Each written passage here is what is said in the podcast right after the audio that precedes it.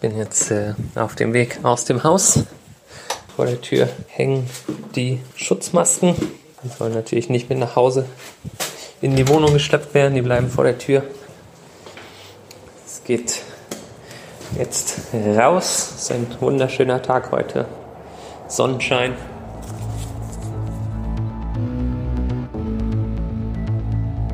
Ich bin Luis Klamroth und heute rede ich mit einer Journalistin in Peking darüber, ob China die Krise schon überwunden hat. Ich muss auch sagen, dass ich den Zahlen hier in China nicht traue. Und aus Shanghai berichtet uns jemand, wie der neue Alltag dort aussieht. Viele Leute denken, dass die Ausländer, die die Krankheit einschleppen.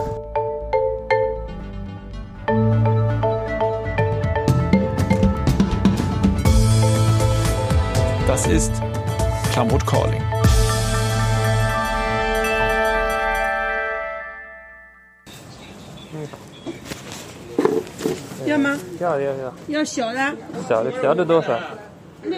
Es klingt zwar so, aber Kate und ich sind nicht in China gerade, sondern wir sind in unserem Podcast-Studio in Berlin. Ja, Luis, das ist The Magic of Podcast. Okay. Was wir hören, sind Aufnahmen aus Shanghai.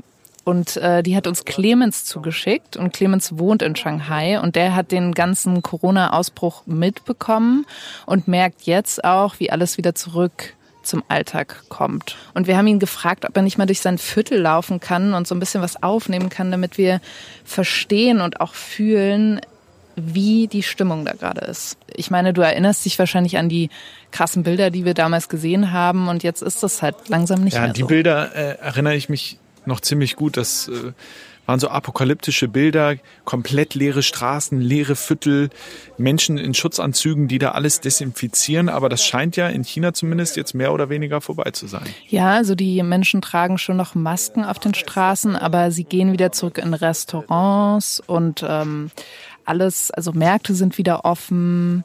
Und Clemens berichtet, dass die Stadt langsam wieder normal wird. Die Delivery-Menschen durften bis vor einer Woche keine Wohnsiedlungen mehr betreten.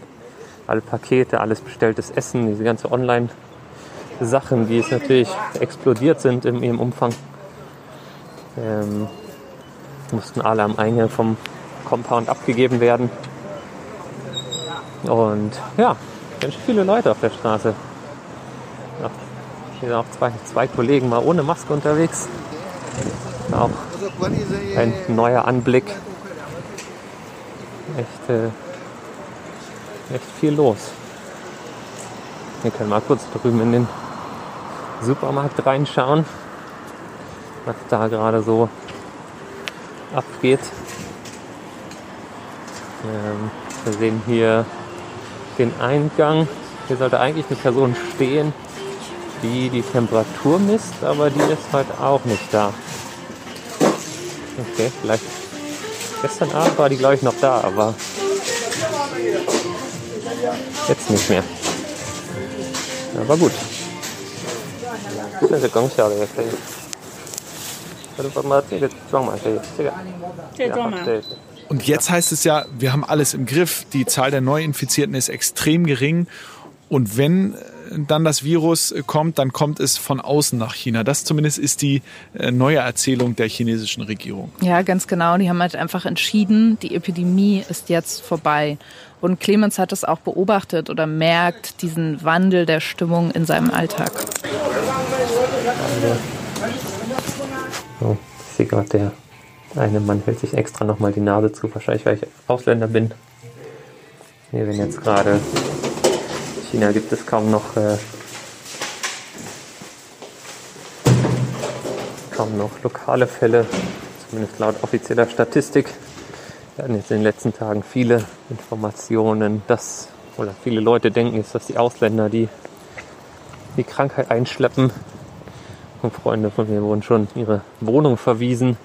Die sollen sie ausziehen und sich eine neue Wohnung suchen, weil die Nachbarn sich Sorgen machen, dass sie von den Ausländern angesteckt werden.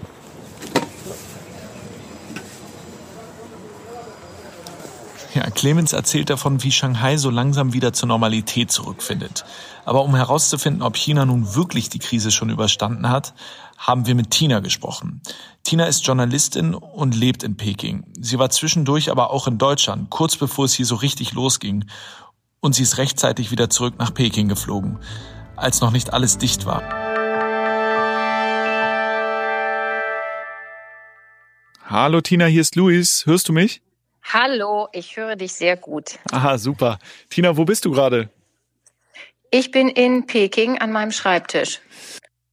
Du hast quasi den Corona-Ausbruch äh, in zwei Ländern miterlebt, also einmal in China und aber auch in Deutschland. Ähm, genau. Gibt es, gibt es so ganz pauschal, kannst du sagen, du hast dich in einem der beiden Länder sicherer gefühlt? Ähm, das wechselte. Also ich habe mich schön antizyklisch verhalten. Ich bin ja mit ähm, unseren beiden Kindern aus China nach Deutschland geflogen, als hier der äh, totale Stillstand war, ähm, als sozusagen gar nichts mehr ging, auch in Städten und Regionen außerhalb von Wuhan und Hubei. Und dann sind wir, weil die Schule eh geschlossen hatte, nach Deutschland gefahren und haben dann nach vier Wochen gesagt, so jetzt fahren wir mal langsam wieder zurück. Ein Riesenglück, weil das war genau ähm, sozusagen am Ende der Woche, wo auch in Deutschland dann entschieden wurde, in einigen Bundesländern werden die Schulen geschlossen und ähm, wir haben uns dann sozusagen da wieder, aber mehr aus, aus gut, also mehr aus Glück äh, schnell wieder aus dem Staub gemacht. Insofern fühle ich mich jetzt hier natürlich, wenn ich das aus Deutschland höre und lese, fühle ich mich hier jetzt aktuell sicherer oder besser einfach, weil man wieder ein bisschen normaler leben kann. Normaler leben aber trotzdem natürlich noch mit so krassen Einschränkungen, dass man äh, zum Beispiel so eine App auf dem Handy haben muss, um in Restaurants zu kommen, in Bars zu kommen. Was hat's damit auf sich?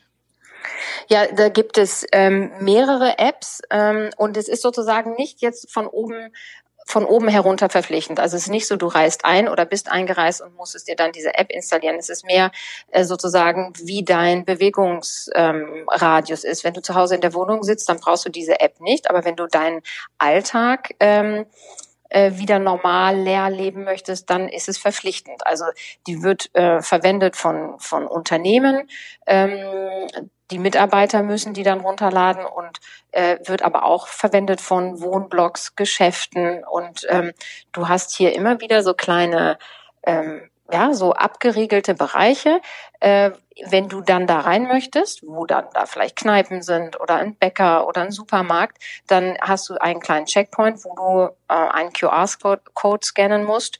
Und, ähm, und dann ist es so ein bisschen unterschiedlich. Es gibt Apps, die dir dann einfach sagen, wenn du, wenn du deine Telefonnummer eingegeben hast, ähm, ja, du darfst da durch, aber bei anderen musst du viel mehr ähm, angeben. Also musst du auch über dein, dein Wohlbefinden, also irgendwelche Häkchen machen, ob du Fieber gehabt hast in der letzten Zeit, äh, musst zum Teil auch deinen Pass zeigen, aber das variiert so ein bisschen. Also es gibt jetzt nicht die eine allumfassende App, sondern es gibt verschiedene Anbieter und eben auch äh, verschiedene Nutzer. Aber klar, also du musst die schon haben, wenn du äh, oder dann immer in dem Moment wieder aktivieren, wenn du irgendwie äh, dich bewegen willst in Peking. Und macht dir das keine Angst, ähm, so eine App oder solche Apps auf dem Handy zu haben, die im Grunde genommen dein gesamtes Bewegungsprofil überwachen? Ähm, doch, aber das ist hier in China ja ohnehin so. Also mhm. du musst ja davon ausgehen, dass alles, was du tust, ähm, über dein Handy und das ist äh, ja in Deutschland auch sehr viel, aber in China einfach noch mal mehr ähm, und dass das nicht danach irgendwie verschwindet, sondern dass das irgendwo gespeichert wird und ähm, überprüfbar ist. Also das heißt, jedes Mal, ähm, wenn du was einkaufst, wenn du ähm, in einem Restaurant bist und mit, ähm, ähm, mit dem Handy bezahlst, was hier ja auch wirklich 90 Prozent der Geldtransaktionen sind, würde ich jetzt einfach mal so schätzen, äh, ist das ja eh alles nachprüfbar. Das ist kein angenehmes Gefühl. Ähm, und man kann, könnte natürlich auch sagen, das mache ich nicht mit. Ähm, aber wenn du, wenn du hier in China ein normales Leben führen möchtest, dann kommst du eigentlich kaum drum rum. Und das Einzige, was hilft, ist zu denken, gut, ich bin Ausländerin, ich bin dann hier eh irgendwann wieder weg, dann ist es auch egal. Aber richtig toll ist es natürlich nicht.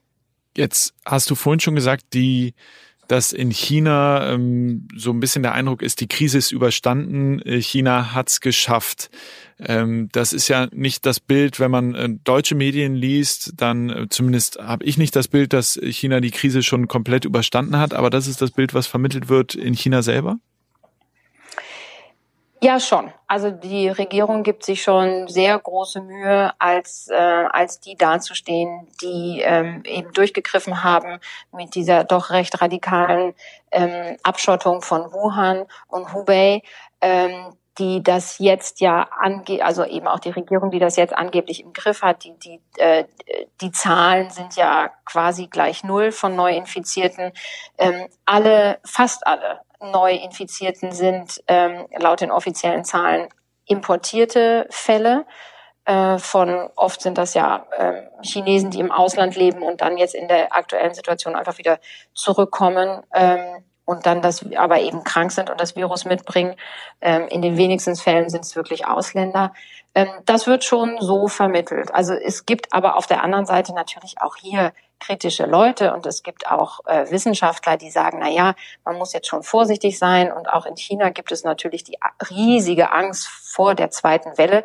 Deswegen sind die Maßnahmen ja jetzt auch hm, doch immer noch super strikt ne, mit diesem kompletten Einreiseverbot äh, für, für Ausländer, selbst die, die eine dauerhafte äh, Aufenthaltsgenehmigung haben, dürfen jetzt nicht einfach so wieder nach China rein. Also ich kenne reihenweise Leute, die eben nicht so früh wie wir wieder zurückgeflogen sind, sondern die jetzt in Deutschland oder irgendwelchen anderen Ländern sitzen und gar nicht mehr nach China reinkommen.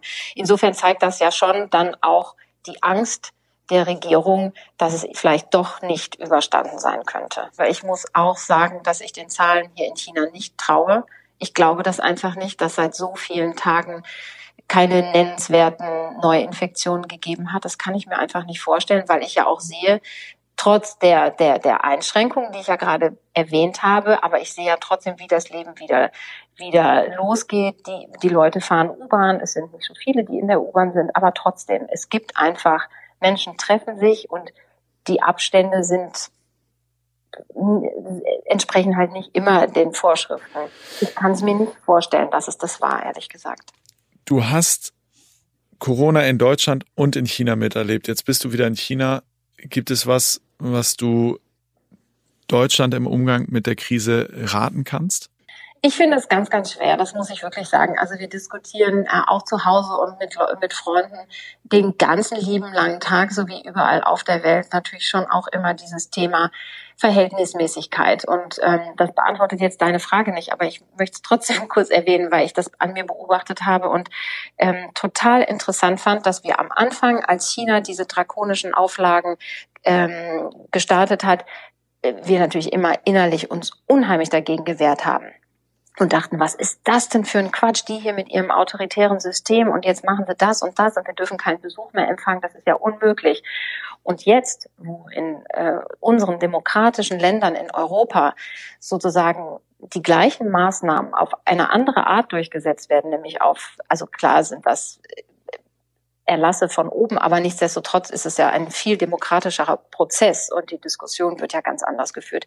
Merke ich, dass ich sehr ins Grübeln komme und das fand ich total interessant, ähm, dass, ähm, dass man, wenn es eine Diktatur ist, sich halt sehr schnell auflehnt und denkt, das kommt nur von oben herab und da hat sich wieder irgendjemand irgendeinen Quatsch ausgedacht. Und in dem Moment, wo eine Bundeskanzlerin eine Ansprache hält, wie sie es getan hat, ähm, das natürlich einen viel größeren Impact hat auf das eigene Denken. Insofern würde ich sagen, also der Rat wäre vielleicht, ähm, ja, jetzt noch ein bisschen, bisschen durchhalten und versuchen, äh, sich eben an die, an die Vorschriften zu halten. Aber ich denke auch, dass das eine so große Belastung ist, dass natürlich irgendwie ein Ende bald in Sicht kommen muss. Und sonst, ähm, glaube ich, ist es einfach äh, für die Gesellschaft ähm, echt ein Todesstoß. Tina, wir halten durch. Ich hoffe, ihr auch. Vielen Dank, dass du dir die Zeit genommen ja. hast. sehr, sehr gerne. Ganz liebe Grüße nach Peking. Dankeschön. Bis dann. Tschüss. Tschüss. Was für starke Abschlussworte. Also so habe ich darüber noch nicht nachgedacht. Das ist einfach ziemlicher Perspektivwechsel. Ja, super spannend, weil klar, in so einem autoritären Regime denkt man erstmal, das sind jetzt Einschnitte, da mache ich nicht mit. Und in so einem demokratischen Land wie in Deutschland, wenn Merkel dann eine Ansprache hält, äh, sagt man erstmal, ja, das ist jetzt notwendig, da müssen wir jetzt alle mitmachen. Ähm, so habe ich auch noch nicht drüber nachgedacht. Und dann auch noch die freiwillige oder halb freiwillige Gesundheits-App, äh, die, äh, die sie da in China installiert haben auf ihren Handys. Würdest du dir die holen? Also wenn es jetzt hier kommt? Wenn ja, in, in Deutschland glaube ich schon. Da äh, wird ja auch viel auf Datenschutz geachtet. Und um ehrlich zu sein, dann ähm, kenne ich meinen Hypochonder selbst auch gut genug äh, und würde eigentlich alles dafür tun, quasi die Krankheit nicht zu bekommen. Und deswegen wahrscheinlich auch erstmal die App holen und Datenschutzbedenken äh, im ersten Moment wahrscheinlich über Bord werfen. Ja, ich bin sehr gespannt, wie das weitergeht und ob diese App hierher kommt und, und wie die dann aussieht. Ich auch. Danke, Kate. Klamroth Calling ist eine Koproduktion von Studio Bummins und K2H. Redaktion Patrick Stegemann, Kate Kubel, Keschrau Beros, Theresa Sickert und Laura Pohl. Ton und Schnitt Christian Pfeiffer.